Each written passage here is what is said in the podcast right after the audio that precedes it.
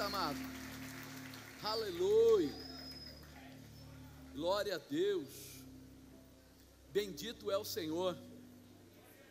É, eu coloquei aqui como a palavra de hoje, né? A morte gerando vida. Diga a morte, gerando vida. Você acredita nisso? É meio louco para quem é humano, mas é muito forte para quem é espiritual, né? Nós aí temos uma dificuldade de entender isso. Para nós, morte é morte, fim é fim e acabou. Não. Há uma morte que trouxe vida. Jesus foi o maior exemplo dessa frase. Nós não teríamos a menor chance de vencermos sozinhos. Mas diante de um projeto de Deus, Jesus se dispõe a realizar o que era necessário pelas nossas vidas. Ele se disponibilizou. Ele sabia o que estava fazendo. Ele sabia qual era o projeto do Pai. Não foi um golpe de sorte, foi um projeto. Olha o que diz aqui em Lucas 9, 22. É, dizendo: É necessário que o filho do homem padeça muitas coisas e seja rejeitado pelos anciãos e dos escribas e seja morto e ressuscite ao terceiro dia. E dizia a todos: Se alguém quer vir após mim, negue-se a si mesmo, tome cada dia a sua cruz e siga-me porque qualquer que quiser salvar a sua vida, perdê-la-á, mas qualquer que por amor de mim perder a sua vida, a salvará. Ele vinha falando isso já bem antes, já vinha falando isso para os seus discípulos, o que estava previsto. É óbvio que nós, como seres humanos, e os discípulos, como seres humanos, eles não prestavam atenção nisso, eles não olhavam para isso. Enquanto Jesus estava dizendo aqui, né, que seja morto, ressuscite ao terceiro dia, eles ouviam, mas não colocavam em prática. É aquilo que nós falamos agora há pouco. Povo ouve, mas não acredita. É importante a gente estar com Cristo. O povo ouve, mas não acredita. A morte dele, o derramamento de sangue dele, é, nos trouxe salvação. O povo ouve, mas não acredita. Ah, Satanás veio para roubar, matar e destruir. O povo ouve, mas não acredita. Não, eu acredito. Se você acreditasse, irmão, Imagina se eu contasse para você que lá fora, no portão para fora, tem um camarada com um machado na mão esperando você passar para cortar sua cabeça. Você passaria? Você ia falar, apóstolo, vou morar aqui mesmo. Eu, a partir de hoje vou morar na igreja. Não é verdade? Mas a Bíblia diz que esse demônio, esse terrível, veio para roubar, matar e destruir. E o que nos separa de ser atacados por ele é a presença do Senhor, é a presença de Deus.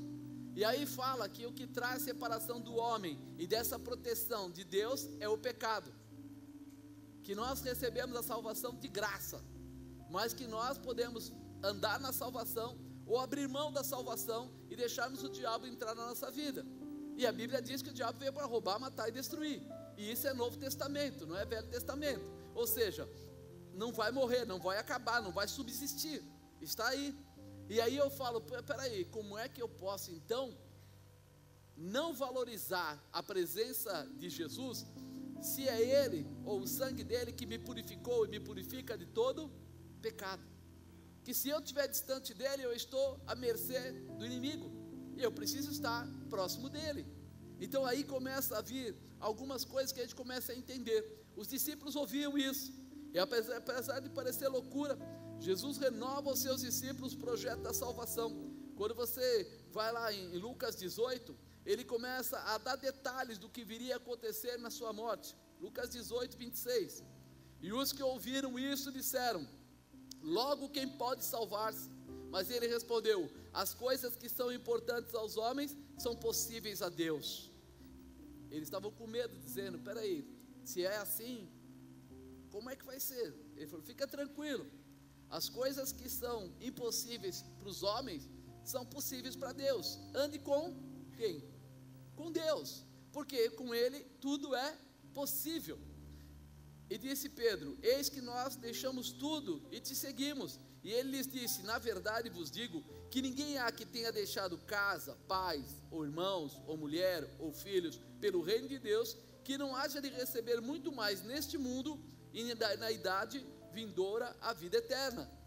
Ele não falou assim: se você ficar comigo, então você vai ter que abandonar tudo que você tem, perder tudo que você tem, não vai poder ter mais nada. Ele disse: não. se alguém sofrer por causa do amor do meu nome, você vai receber cem vezes mais, ainda aqui nesta terra, além do direito da vida eterna. Então a gente começa a entender que Ele não está colocando jugo, que Ele não está colocando impedimento, mas que Ele está liberando sobre nós um tempo diferenciado, um tempo de realização que não haja de receber muito mais nesse mundo que da idade vindoura e na vida eterna. E tomando consigo os doze, disse-lhes: Eis que subimos a Jerusalém, e se cumprirá no filho do homem tudo que pelos profetas foi escrito, pois há de ser entregue aos gentios, escarnecido, injuriado, cuspido, e havendo açoitado, o matarão. E ao terceiro dia, o que, que vai acontecer? Ressuscitará. Ele estava aqui falando com os seus discípulos novamente, orientando eles mais a detalhe. Ele estava no caminho, ele estava dizendo: Nós vamos para Jerusalém, mas quando nós chegarmos lá, as coisas vão, vão se complicar um pouco. Ele não falou assim, e eu estou aqui apavoradérrimo, e eu estou aqui que pensando em voltar atrás, e eu estou aqui pensando se vocês valem a pena ou não. Ele não falou isso. Você vê que o princípio aqui ele diz: Mas a Deus tudo é possível. Ele falou para o homem não, mas para Deus é possível. Ele falou: se você for perseguido, se houver dificuldade aqui, ter deixado casa, não ter conseguido fazer aquelas coisas que o mundo diz que é legal, você vai receber cem vezes mais, ainda aqui na terra, além do direito à vida eterna. E no final ele dá para eles a última declaração. Eis que subimos a Jerusalém e se cumprirá no Filho do Homem tudo que pelos profetas foi escrito. Ele estava dizendo assim: ó, alguém vai ser entregue aos gentios, alguém vai ser escarnecido, alguém vai ser injuriado, alguém vai ser cuspido, e esse alguém vai ser açoitado, e ainda vão matar ele, mas ao terceiro dia, esse alguém ressuscitará. Ele está dando para eles novamente a orientação para que eles não tivessem dúvida, para que eles tivessem convicção de que Deus com eles vitória certa. Deus com eles não há o que possa impedir. E nós sabemos que o, o diabo, ele tentaria usar os fariseus para barrar o projeto. Mas o Senhor do projeto era maior, não poderia impedir. Não tinha quem pudesse impedir. Ele contou tudo isso abertamente. E isso, com certeza, foi cair no ouvido dos fariseus, dos saduceus, dos doutores da lei. E eles pensaram o quê?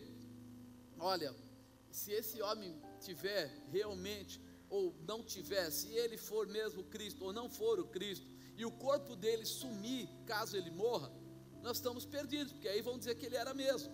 E aí aconteceu de Jesus ser crucificado, e a próxima coisa ele foi levado para aquele túmulo, e aí o que é que dizem os fariseus? Olha que fala em Mateus 27, 63, dizendo: Senhor, lembramos-nos de que aquele enganador Vivendo ainda, disse: Depois de três dias ressuscitarei. Manda, pois, que o sepulcro seja guardado com segurança até o terceiro dia. Não se dê o caso que os seus discípulos vão de noite e furtam e digam ao povo: ressuscitou dentre os mortos, e assim o último erro será pior que o primeiro.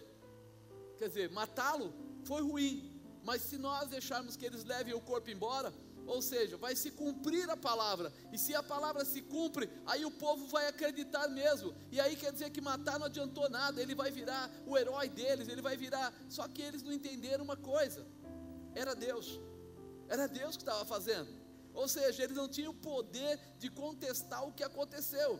Por isso, tinha muito, muito amor envolvido, tinha muito, vamos dizer assim, manifestação de Deus envolvido.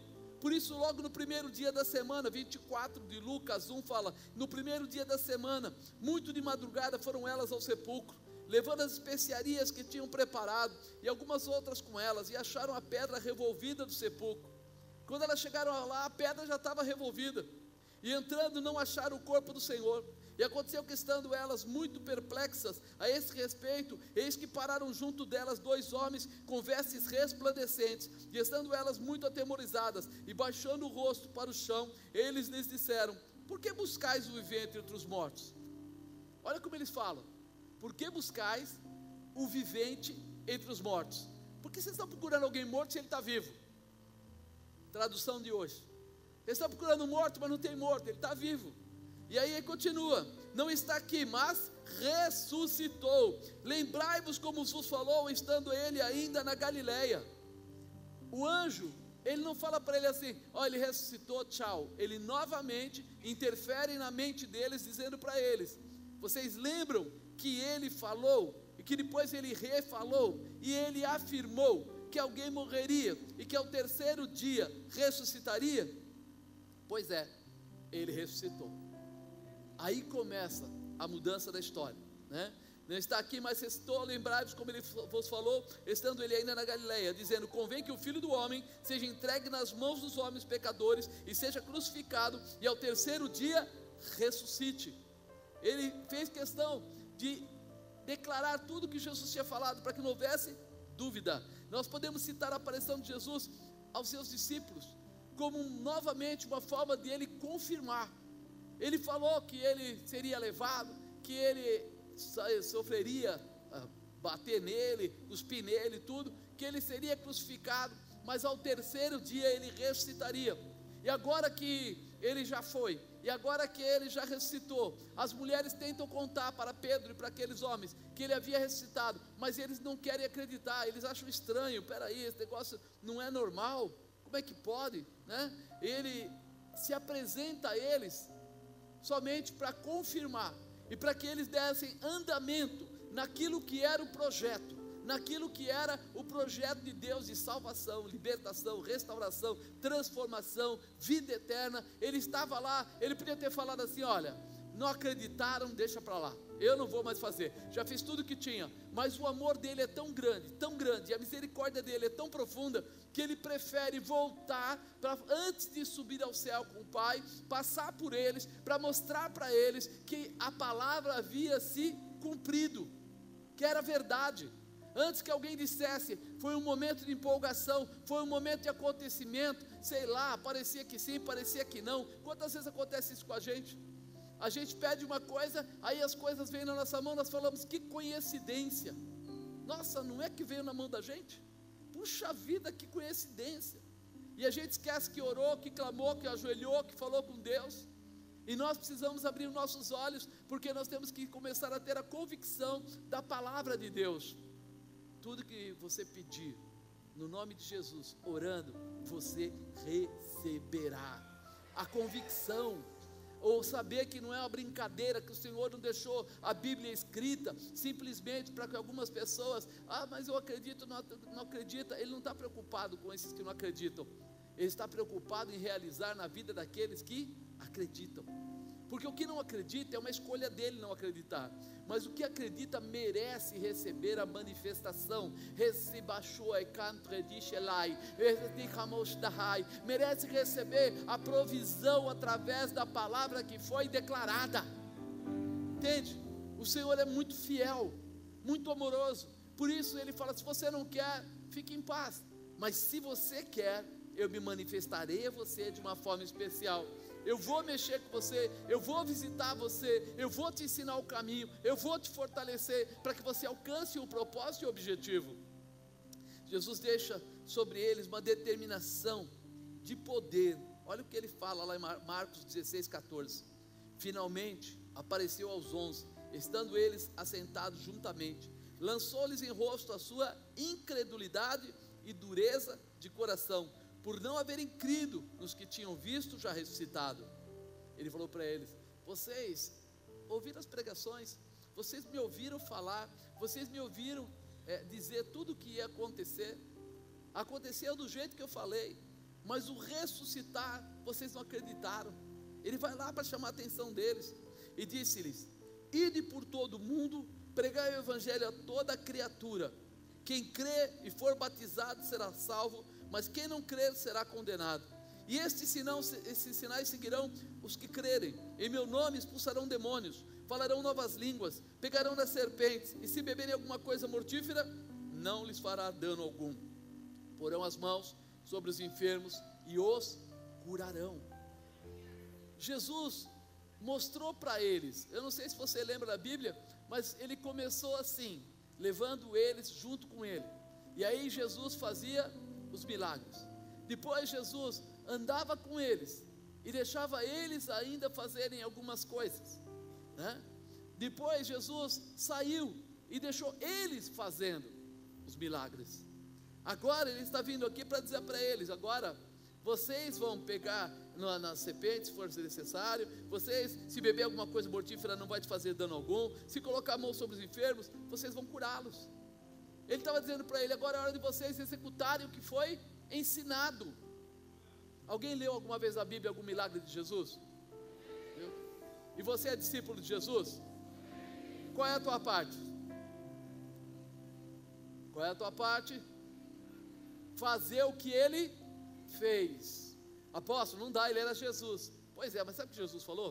Eu fiz coisas grandes, mas vós fareis coisas ainda maiores. Se ele falou isso, não fui eu que falei, está na Bíblia. Se você acredita que ele curou, você acredita? Pois é, esse mesmo que curou é o mesmo que está dizendo que você, aponta para a pessoa do lado aí, fala, você vai fazer coisas ainda maiores.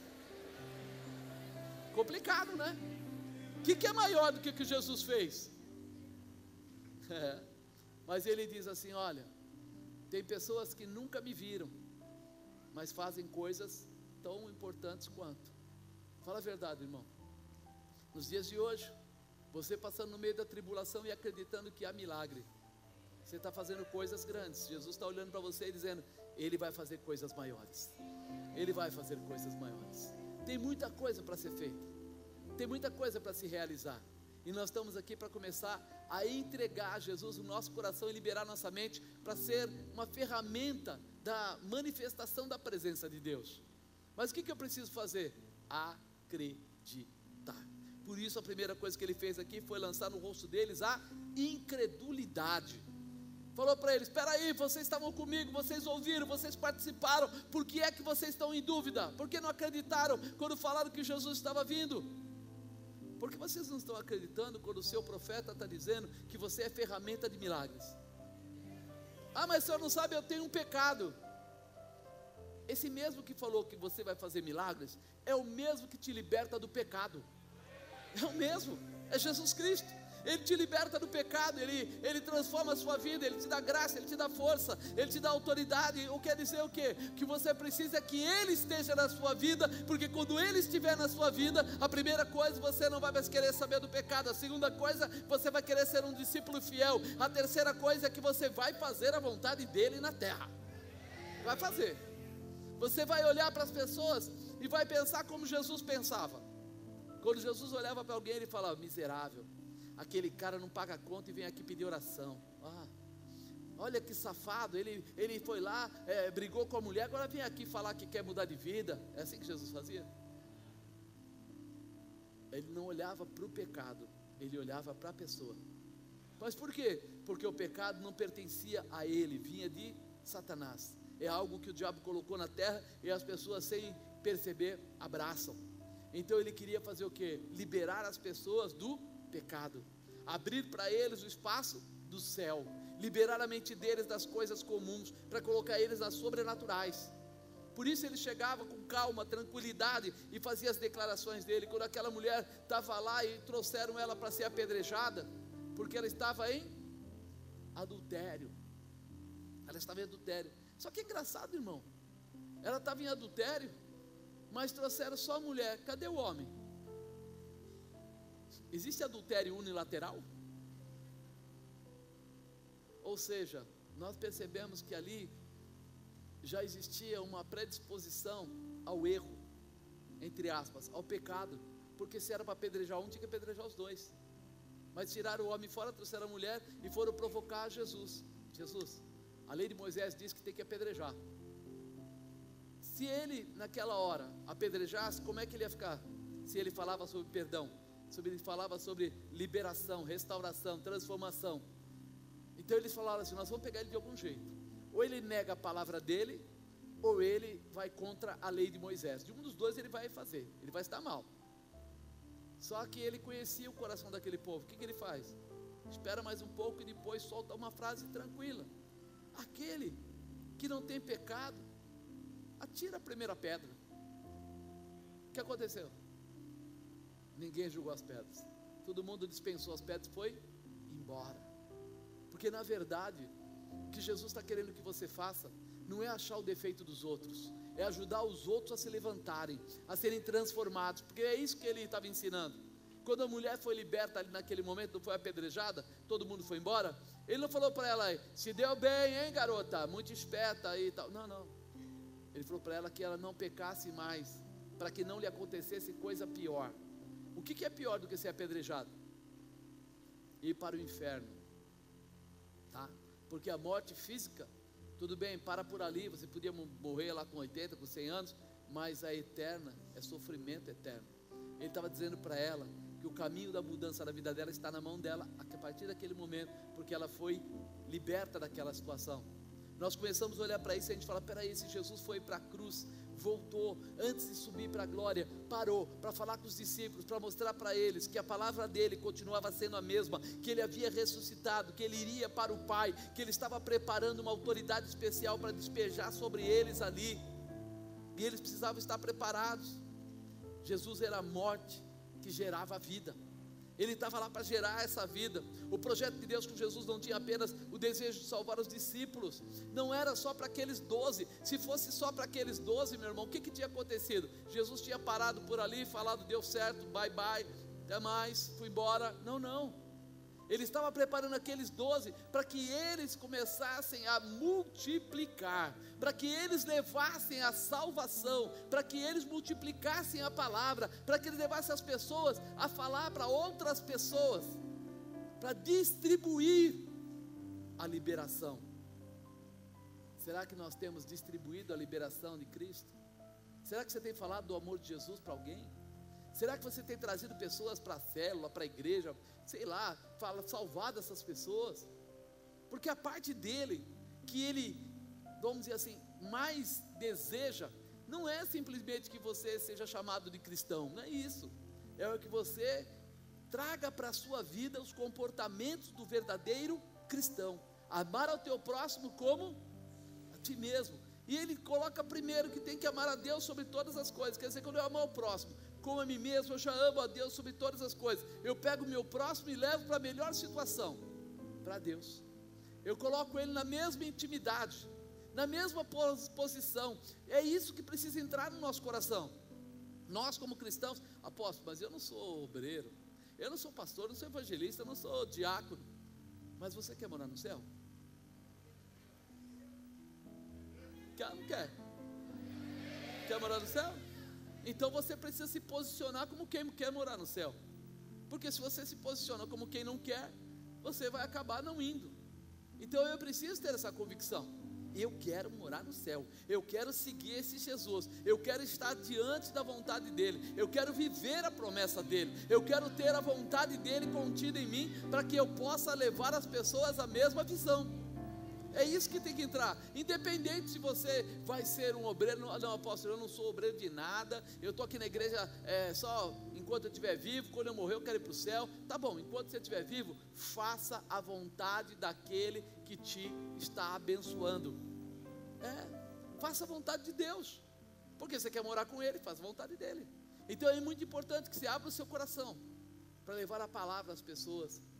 Pode ser de uma em uma pode ser com uma cartinha, pode ser com um bilhetinho, pode ser com WhatsApp, pode ser com Facebook, pode ser que você fale para as pessoas, porque tem muita gente lá fora precisando ouvir a sua voz, precisando, e muitas vezes Deus separa pessoas, coloca na nossa frente, quase que dá um tapa na sua cabeça, um pedala, né, para você. Antes, fala aí, essa pessoa está precisando ouvir a palavra, está precisando ouvir a manifestação, está precisando receber esse poder.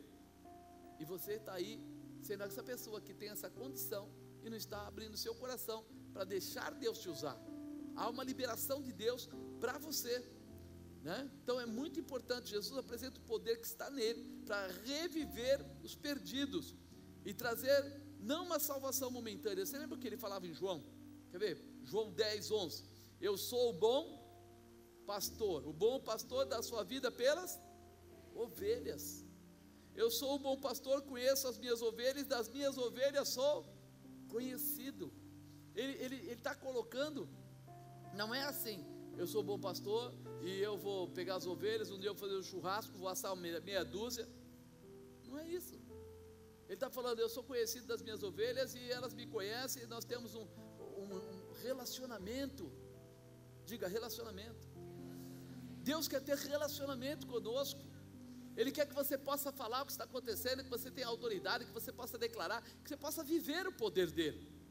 Assim como o Pai me conhece a mim, também eu conheço o Pai e dou a minha vida pelas ovelhas. Ele fala: a minha ligação com o Pai é muito forte, ao ponto de eu fazer a vontade dele e dar a minha vida pelas ovelhas. Ainda tenho outras ovelhas que não são desse aprisco. Também me convém agregar estas. Agregar estas. Estas são aquelas que estão dependendo de você. Essas ovelhas que não estão aqui, ele fala que elas não são desse aprisco, é as pessoas que estão lá fora, precisando de uma transformação, precisando de uma palavra, precisando de uma ajuda. Amado, quando a gente não está bem, quando a gente não está bem, é, a gente gosta de ser acariciado, a gente gosta de ser ajudado. Quando a gente está, é, vamos dizer assim, desempregado e não tem dinheiro, a gente gosta de uma cesta básica. Quando a gente, peraí, então nós também podemos fazer a mesma coisa quando nós estivermos bem. Quando eu estou bem, eu ajudo quem eu posso. Quando eu estou bem, eu também ajudo a, a distribuir a cesta. Mas tem algo que é mais profundo do que a cesta, que é a salvação. Que é a gente pode dar o peixe ou ensinar a pescar. A gente ensina a pescar.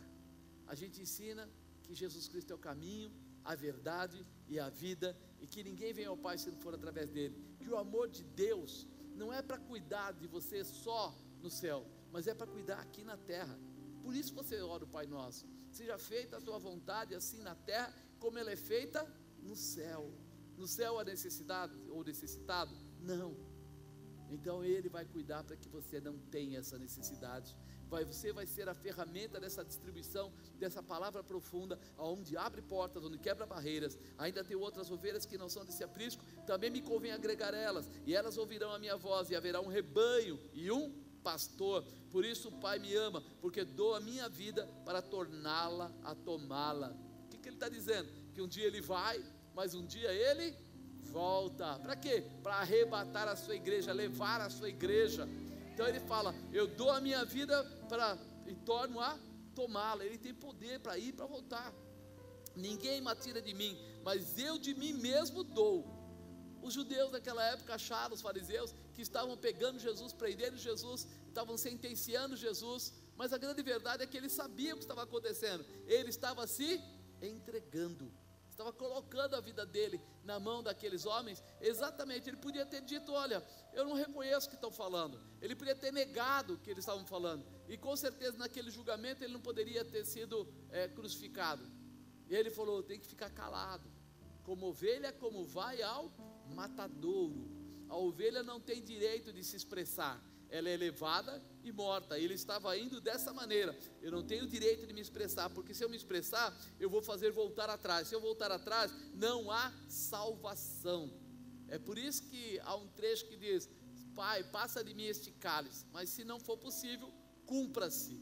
Ou seja, era necessário cumprir-se para que houvesse a salvação. Ele fala aqui mais, Jesus também declara em João 11, 25: Disse-lhe Jesus: Eu sou a ressurreição e a vida. Quem crê em mim, ainda que esteja morto, viverá. E todo aquele que vive e crê em mim, nunca morrerá.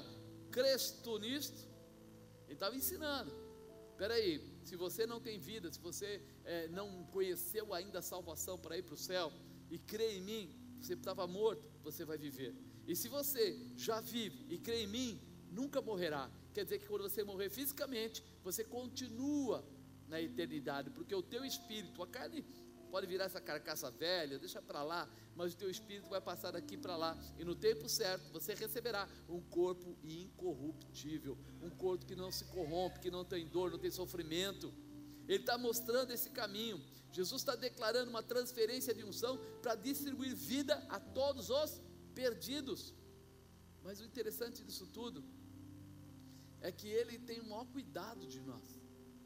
Jesus ele, ele pensava em detalhes. Ele tinha um carinho com você e comigo antes, bem antes de nós existirmos. Olha o que ele fala lá em João ainda 17, 13. Mas agora vou para ti, e digo isto no mundo, para que tenham a minha alegria completa em si mesmos. Dei-lhes a tua palavra e o mundo os odiou, porque não são do mundo, assim como eu não sou do mundo. Não peço que os tire do mundo, mas que os livre do mal. Olha Jesus falando com Deus. Eu não peço que o Senhor tire eles do mundo, mas peço que aqui mesmo o Senhor os livre do mal. Você vê a autoridade e a manifestação que Jesus quer que nós tenhamos? Como nós vamos estar aqui, o mal vai vir, mas não vai poder tocar em nós. Por quê? Porque diz a Bíblia que o Senhor já deu ordem aos seus anjos ao nosso respeito. Você não é qualquer um. Você é um escolhido de Deus, uma escolhida de Deus, alguém que está separado pelo Senhor para viver a plenitude do poder e da manifestação dele não, ele coloca, eles não são do mundo, como eu também do mundo não sou. Santifica-os na tua verdade, a tua palavra é a verdade. A santificação que você precisa não é sabedoria humana, não é você ser um cara conhecedor de tudo que é faculdade. Ele fala: santifica-o na tua palavra, porque ela é a verdade. Quem conhece a palavra de Deus, meu irmão, ele se defende. Quem não conhece a palavra de Deus é que quando tem dificuldades, fica abatido. Entra muito mais do que a sua seu conhecimento próprio, né, a sua defesa, a sua justiça própria, vamos usar a palavra mais, entra a sua justiça própria. Você quer que as coisas aconteçam da sua maneira, mas quando você conhece a palavra de Deus, você faz como Jesus fez quando o diabo foi provocá-lo lá. Ele respondeu e acabou tirando o poder do diabo ali naquele momento no deserto, porque o diabo tem todo, de todas maneiras, mas não tinha como, porque ele respondia na palavra. Você precisa ler a Bíblia e conhecer a palavra. Santifica-os na tua verdade, e a tua palavra é a verdade. Assim como tu me enviaste ao mundo, também eu os enviei ao mundo. E por eles me santifico a mim mesmo, para que também eles sejam santificados na verdade. Não rogo somente por esses, mas também por aqueles que pela tua palavra hão de crer em mim. Ele está dizendo: Eu ainda estou aqui pedindo por aqueles que ainda hão de crer. Só que tem uma coisa: como eles vão crer se não há quem pregue? Se você não fala da palavra, como é que as pessoas vão aprender? Se você tem aquele seu parente, amigo, vizinho, colega de trabalho, que está passando no meio de uma aflição, e você prefere dizer, está doendo a cabeça? Tá, toma um Doril. Não, eu estou mesmo com um problema grave no intestino, no estômago. Puxa, eu conheço um médico que ele é fantástico. Vou te dar o um endereço, a consulta dele é cara, mas você vai ver que ele é muito bom. Será que não chegou a hora de você orar por essa pessoa? Não é proibido dar nome de médico. Não é proibido você é, dar um doril. Não é proibido você ajudá-lo em qualquer que seja a situação. Mas você precisa abrir os seus olhos para lembrar que é alguém que é uma tremenda autoridade na sua vida e que te dá poder para contestar tudo que o inimigo tenta colocar. Você precisa ser usado, você precisa ser ousado para que as coisas aconteçam, né? Não rogo somente por eles, mas também por aqueles que pela tua palavra hão de crer em mim. Tem gente que está lá fora dependendo de você e a tua boca será usada para esta manifestação. Você será essa ferramenta. Agora vem o grande ensinamento de Jesus para todos que, que querem viver o seu poder. Né? João 12, 23. E Jesus lhes respondeu, dizendo: É chegada a hora em que o filho do homem é de ser glorificado. Na verdade, na verdade vos digo que se o grão de trigo caindo na terra não morrer, fica ele só. Mas se morrer, dá muito fruto. Grão de trigo, se ele cair na terra e não morrer, ele fica muito só. Mas se ele morrer, sabe o que ele está dizendo? é hora que ele abre e germina e gera frutos, gera outros. Por isso, Jesus, enquanto estava na terra, ele era bom, ele fez milagres, ele ajudou muitas pessoas, mas se ele não morresse, se ele não pagasse o preço dos seus pecados, talvez aquelas pessoas ali tivessem sido abençoadas, mas não teria a posteridade, não teria a continuidade. Ele era necessário que ele morresse para que muitos aproveitassem desse fruto e pudessem viver a salvação e o direito da vida eterna. Agora traz isso para você. Enquanto nós somos seres humanos, humanos, humanos e humanos, tudo nos magoa, tudo nos ofende, tudo nos entristece. Se eu não tenho dinheiro para comprar roupa nova, eu fico down. Se eu não tenho dinheiro para ir à cabeleireira fazer uma chapex, eu fico abatida. Se eu não tenho né, a condição para trocar de carro, eu fico chateado. Eu começo, ah, mas meu marido falou assim, mas minha irmã falou assado, mas não sei quem falou não sei o quê. Eu, eu tenho um monte de coisa que começa a me entristecer. Não, eu estou muito chateado, por quê? Porque veja bem, minha mãe está lá doente, eu estou aqui, ela está doente, tá, e o que, que você está fazendo por isso? Eu estou chorando. Será que não é melhor do que chorar? Era executar aquilo que ele está dizendo. O grão de trigo que cai na terra, se ele não morrer, ou seja, a minha carne não terá mais domínio sobre meu espírito. A carne morreu, orgulhou, já era Aquilo que eu acho que eu sei, deixa para depois. Agora eu vou ter outra coisa. A minha justiça própria não vale mais. Agora o que vale é a justiça de Deus. E ele fala tão claramente que ele é o bom pastor, que ele cuida de você. Ele vai falando situações que é o meu Deus, segundo as suas riquezas, suprirá todas as vossas necessidades em glória. Ele vai colocando situações de vitória, de poder, de autoridade. Tudo que pedires ao meu nome, Ele vou-lo fará, para que o Filho seja glorificado no Pai. Ele começa a dar para você coisas que você aprendeu. Agora há pouco nós falamos até de, de, outras situações aí, ó. Até se você tomar veneno, não te fará dano algum. É lógico que ninguém vai tentar o Senhor teu Deus. Ele quer dizer: se você entrar de frente numa situação aonde você está trabalhando por alguém, libertando alguém, restaurando alguém, e vier algum ataque, Deus vai guardar e proteger você desde que você esteja na posição. Você precisa estar na posição. E nós precisamos aprender que nós temos autoridade. Autoridade de quem? Do envio de Cristo.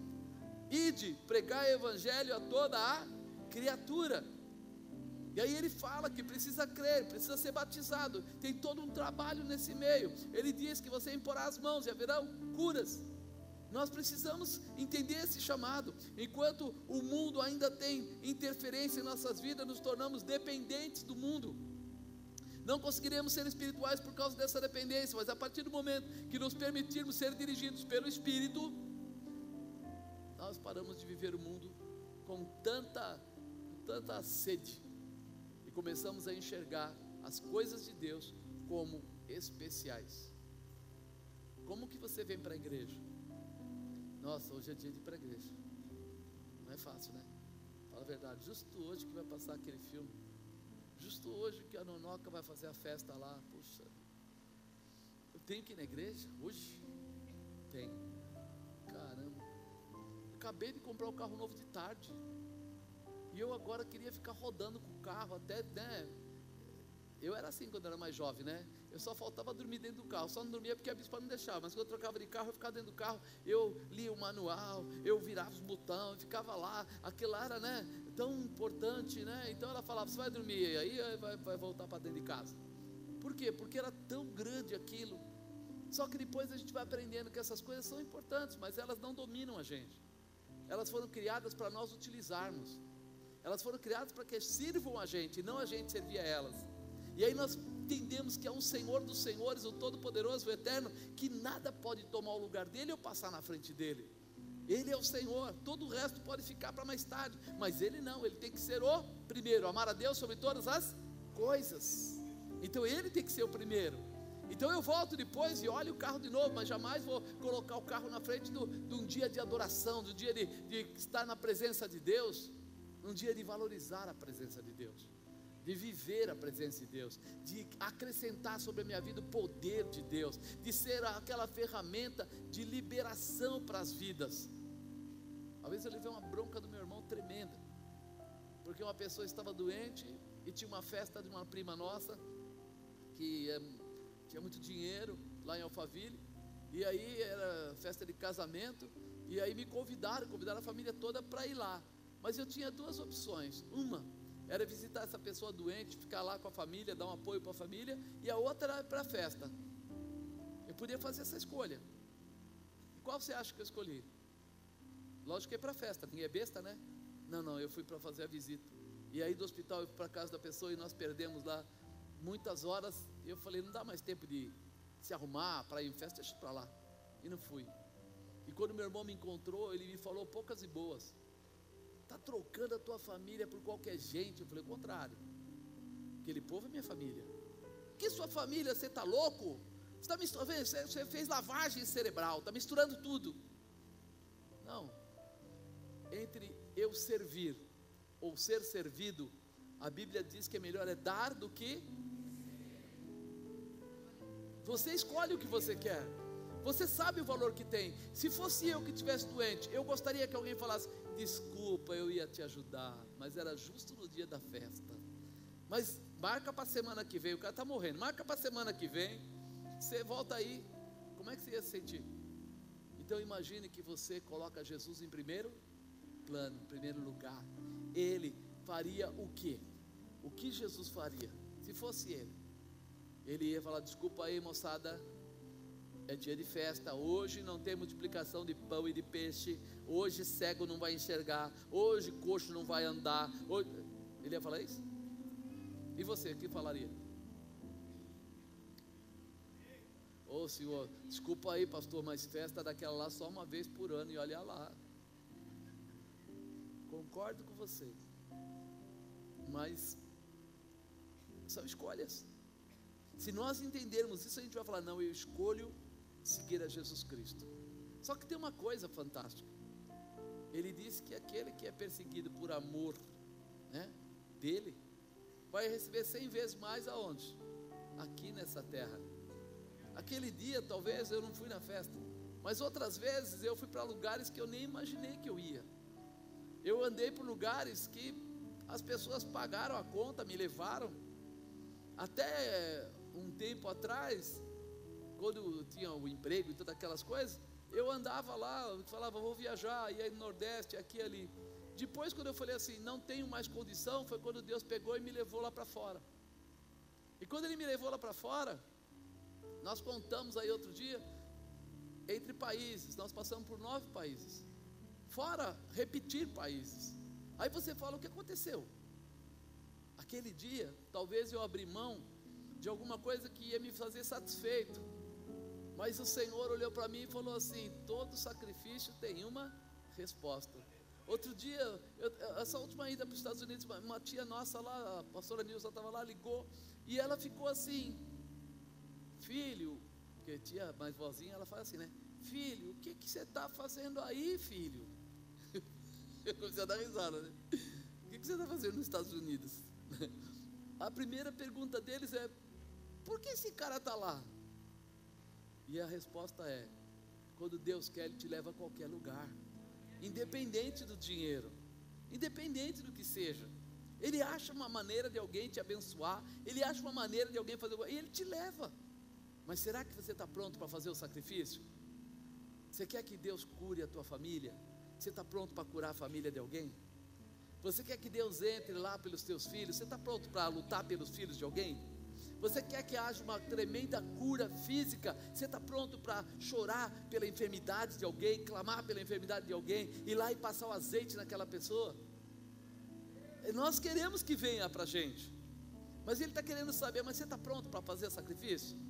Está pronto para mostrar o tamanho do amor, para provocar o milagre? Você provoca milagres.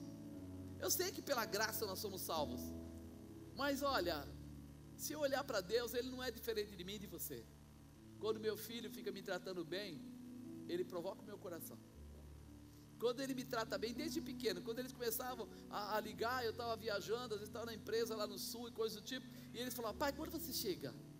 Eu falava, papai chega daqui a dois dias. Ah, pai, e quando você vier? A gente pode brincar?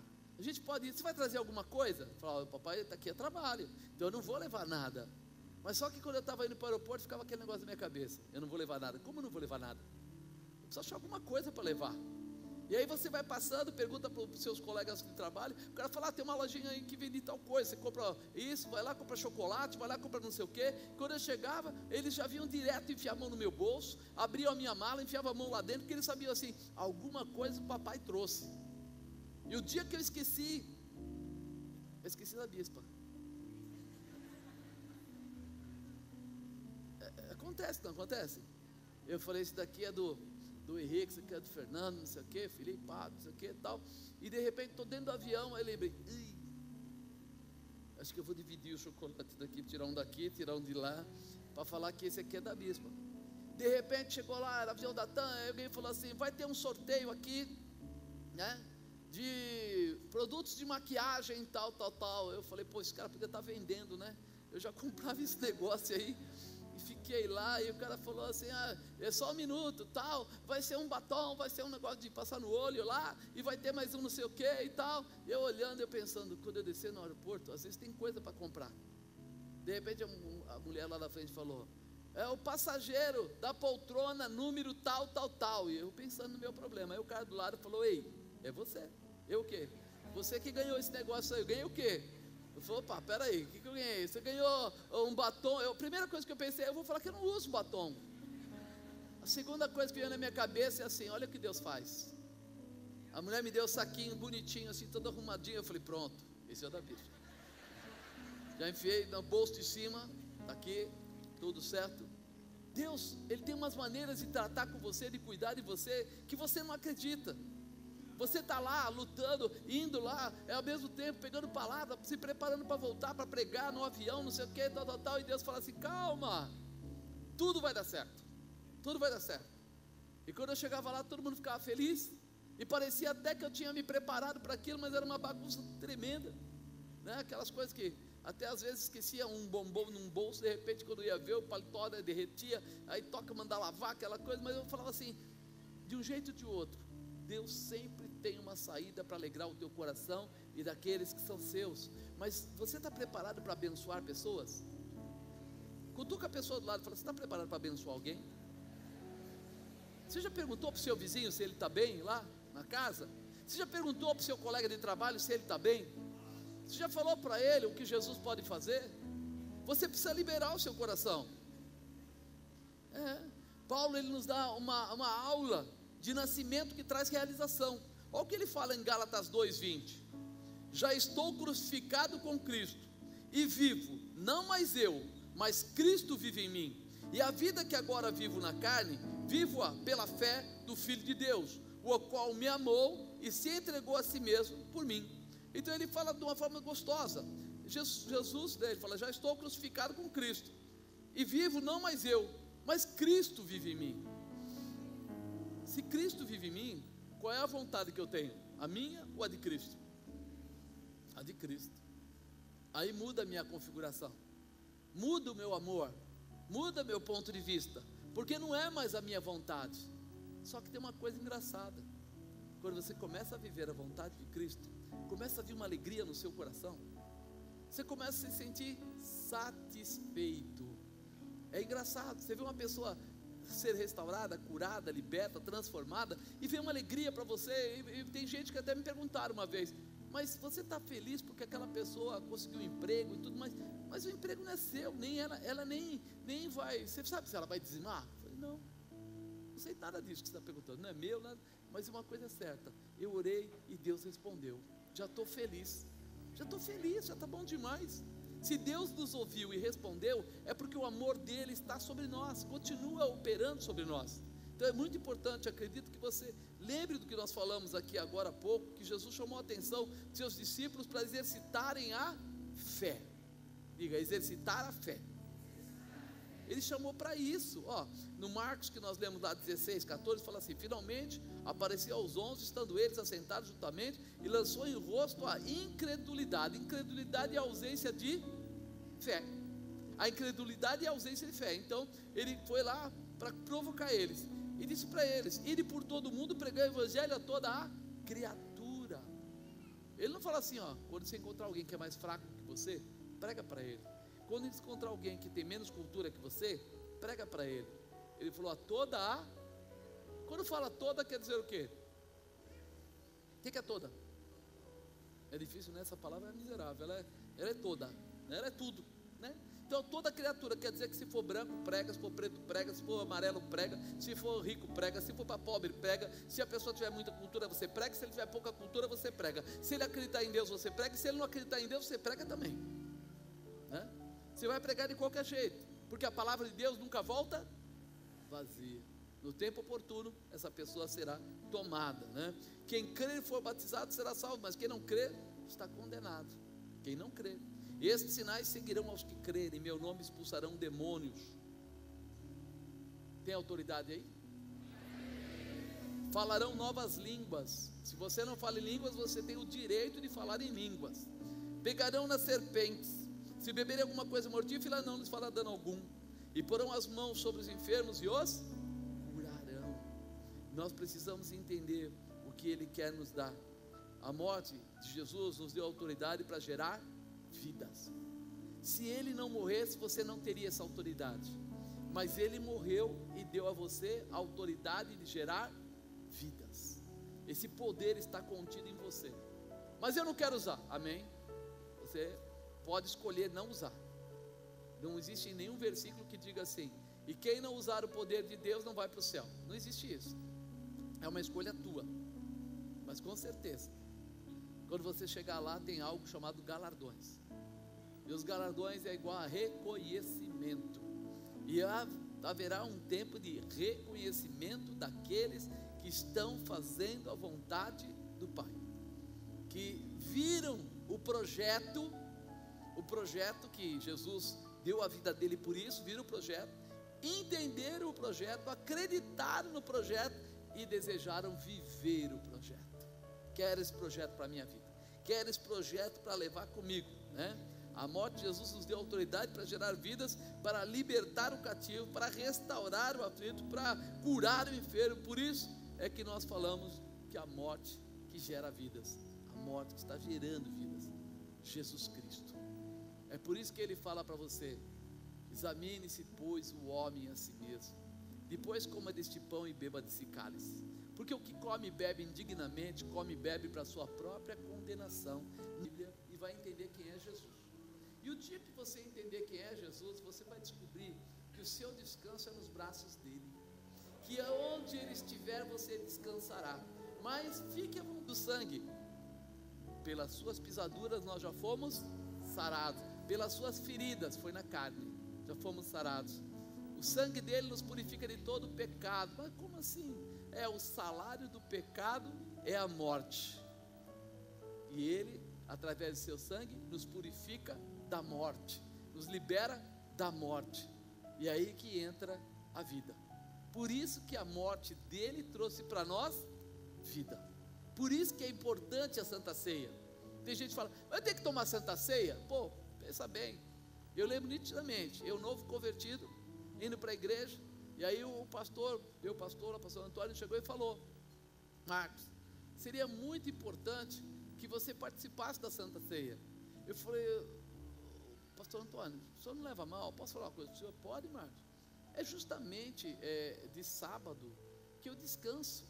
Então, na sexta-feira, eu saio de noite, pego o carro, eu, a senhora, minha esposa e meus filhos, e vou para uma casinha que eu tenho lá na praia, e aí eu fico sexta-feira à noite e tal, domingo, volto de madrugada, na segunda de manhã eu vou trabalhar. Então, o senhor entende que é o dia do meu descanso? Ele falou, eu entendo. Mas um dia, você vai entender o que é a Bíblia e vai entender quem é Jesus. E o dia que você entender quem é Jesus, você vai descobrir que o seu descanso é nos braços dele. Que aonde ele estiver, você descansará. Mas fique à vontade, fica tranquilo. Eu falei, pastor, legal, fica tranquilo. Mas ele disse que foi orar. E aí um dia eu e a dona Bispa estávamos conversando e a gente falou assim, poxa, faz tempo que a gente não é tal de Santa Ceia, vamos lá na Santa Ceia. E nós fomos lá, e quando nós estávamos lá, o Espírito Santo falou claramente conosco: Eu quero vocês, eu quero estar com vocês, eu quero manifestar o meu poder na vida de vocês. E aí eu falei: Peraí, esse negócio é mais profundo. E aí logo apareceu uma pessoa que precisava ser curada, e nós oramos e a pessoa foi curada. Logo eu entendi assim: peraí, aquele Jesus que o Espírito Santo está falando ele quer ter uma intimidade comigo para fazer coisas grandes. E eu estou preocupado com a areia da praia, com o mar, com. Pá! Cortamos isso imediatamente. Nós iremos quando não tiver Santa Ceia. Se tiver Santa Ceia, nós não iremos. Fizemos um pacto. Eu e a dona Bispa, na época, nenhum dos dois era pastor nem diácono, mas fizemos um pacto. Nós não faltaremos mais em Santa Ceia nenhuma se nós estivermos em São Paulo, no estado, nós vamos vir de carro, vamos, e eu vinha de longe às vezes. deixava o hotel que eu estava passeando, alguma coisa, vinha, participava da Santa Ceia e voltava para lá novamente. Por quê? Porque eu descobri que mais forte, melhor, mais profundo, tremendo, glorioso, fiel, justo é o meu Deus. Ele merece que eu olhe para a Santa Ceia e lembre que Jesus passou por aquela cruz, derramou o seu sangue, recebeu as chicotadas, morreu fisicamente naquele lugar para que eu tivesse vida e vida em abundância. Você quer vida em abundância? Morre para o mundo e nasce para Cristo. Nasce para a palavra, nasce para a cruz, acredita no poder de Deus e vive toda essa manifestação, porque a partir de hoje, se você acreditar nisso, quando você tomar essa ceia, você vai ser autoridade na terra. Quando você orar, haverão milagres. Quando você impor as mãos, o demônio vai ter que sair daquela pessoa. Sua casa será um lugar de paz. Sua família será um lugar de revelação do poder de Deus. A tua empresa será próspera, porque o Senhor te faz próspero. Amém?